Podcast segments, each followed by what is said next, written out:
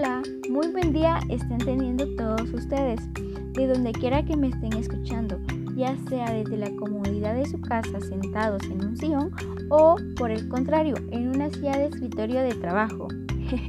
bueno, hoy hablaremos un poco de todo, pero más sobre los actos jurídicos y hechos jurídicos y lo que lo diferencia a cada uno.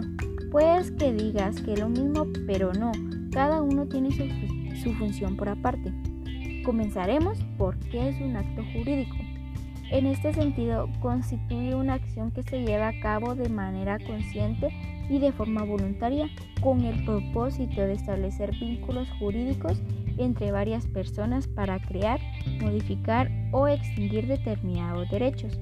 Para que un acto jurídico exista como tal, es decir, que la expresión de la voluntad de quien lo realice se encuentre amparada por la ley, es necesario que reúna una serie de elementos de existencia y de validez. Pero Merari, ¿cuál es la diferencia entre acto y hecho jurídico?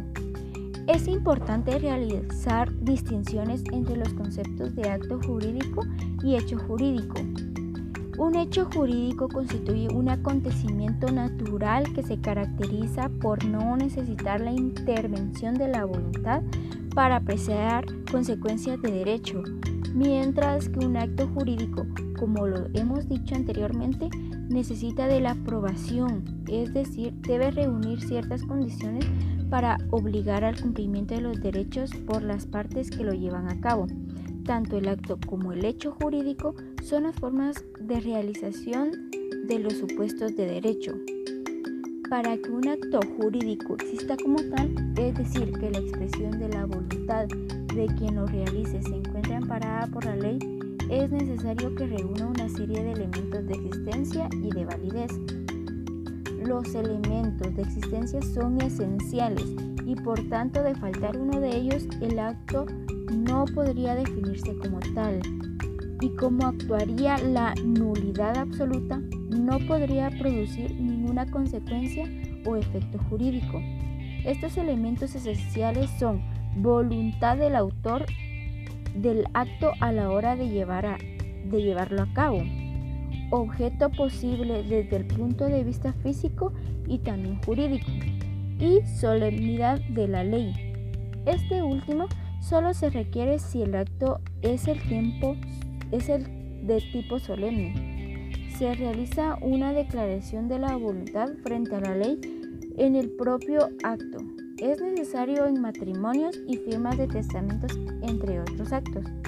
En algunos casos aparecen excepciones que, aun si se hubieran cumplido los requisitos fundamentales antes citados, podría quitarle validez al acto. Los mismos se encuentran contemplados en la legislatura de cada nación y en cada una poseen características diversas. De todas formas, en la mayoría se expresa que para que un acto sea válido se necesita el consentimiento y objeto esencial para que exista un contrato y el mismo puede ser declarado inválido si se prueba la incapacidad de algunas de las partes firmantes. Si el objeto que lo protagoniza es ilícito o si existe alguna alteración de dicho contrato que contravenga las leyes. Si no, hay, si no hay obstáculos para la realización del contrato, entonces se firma el acto jurídico, el cual obliga a ambas partes a cumplir lo firmado, a la vez que asumen las consecuencias que por la naturaleza del acto firmado pudieran surgir conforme a la ley que los ampara. La distinción entre hecho y acto jurídico está, por tanto, en la, manifestación de voluntad bilateral o unilateral, manifestación que existe en el acto jurídico, más no en el hecho jurídico.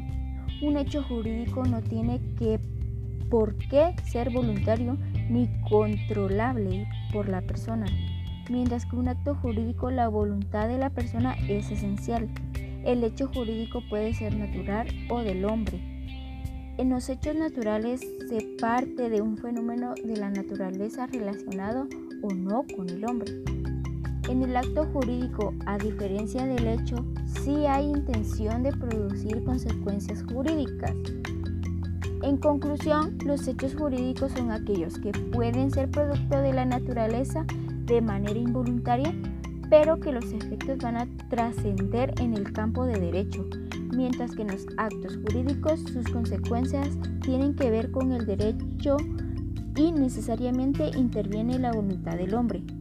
En mi opinión, el hecho jurídico es un evento constituido por una acción u omisión involuntaria, pues de ser voluntaria constituiría el acto jurídico, o por una circunstancia de la naturaleza que crea, modifica o extingue derechos.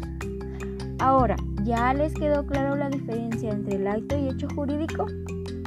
Espero que estén asentando con un gran sí desde donde quiera que me estén escuchando.